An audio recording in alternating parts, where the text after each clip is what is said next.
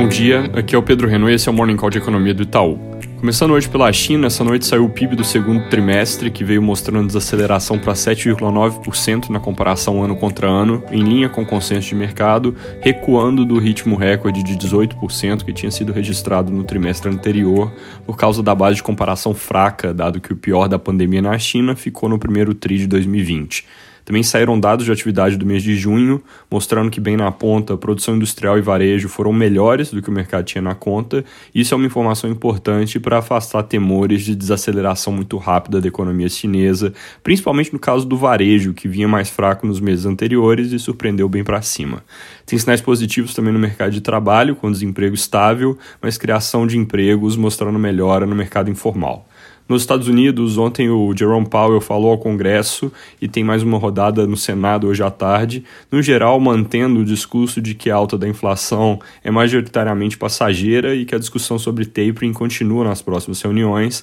mas que a economia ainda não está no ponto certo para que o Fed faça a retirada de estímulos. Hoje saiu o dado de produção industrial de junho, que deve vir com alta de 0,2% na nossa projeção e 0,6% no consenso de mercado, além dos dados semanais de seguro-desemprego e as sondagens industriais Empire Manufacturing e do Fed da Filadélfia, que devem trazer indicações ambíguas, com Empire subindo um pouco e Philly Fed caindo, mas ambos em níveis elevados. Casos de Covid seguem subindo nos Estados Unidos e tem algum aumento de hospitalizações, bom para ficar de olho, mas também ainda em patamar baixo e concentrado em estados que vacinaram relativamente pouco. Assunto em paralelo que vale o destaque é a iniciativa do Partido Democrata de incorporar nos planos de orçamento um imposto de carbono sobre importações entrando nos Estados Unidos que venham de países que poluam o meio ambiente. Isso acontecendo no mesmo dia, ontem no caso, em que a Europa também discutiu esse assunto e que no fundo tem um certo quê de proteger a produção doméstica, ao mesmo tempo em que força outros países a adotarem práticas mais sustentáveis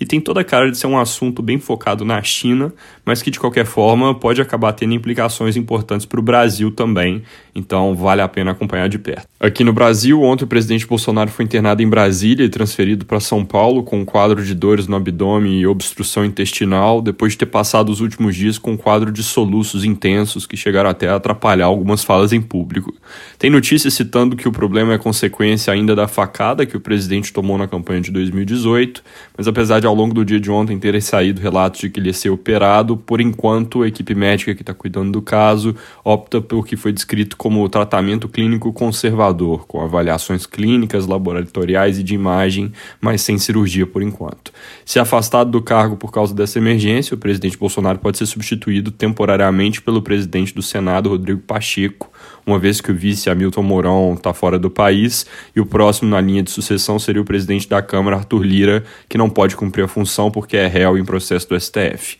Interessante comentar que com o recesso do Congresso se aproximando e agora essa internação do presidente, vai sendo reforçada a expectativa de que o ruído político possa diminuir ao longo dos próximos dias. Antes do recesso, no entanto, o Congresso precisa votar LDO, que é o primeiro passo do orçamento e que deve acontecer essa votação no dia de hoje. Além disso, para não deixar de comentar, a reforma tributária segue em discussão com possíveis mudanças adicionais em cima da versão do relator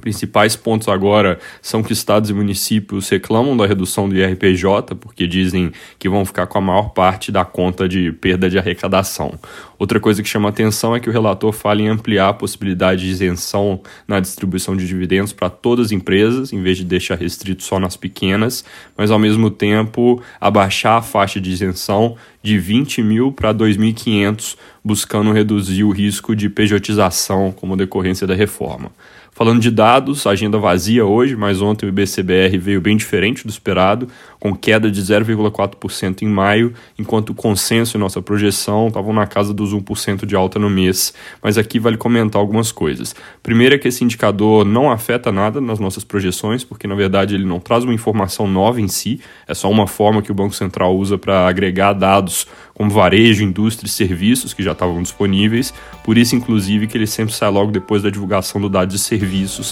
que é o último a ser divulgado referente a cada mês. Segundo ponto é que esse indicador tem sido bastante volátil e questões de ajuste sazonal parecem ter causado parte disso. Então, obviamente, foi uma surpresa negativa, mas é algo que, pelo menos ao nosso ver, não muda em nada o quadro atual. É isso por hoje, bom dia.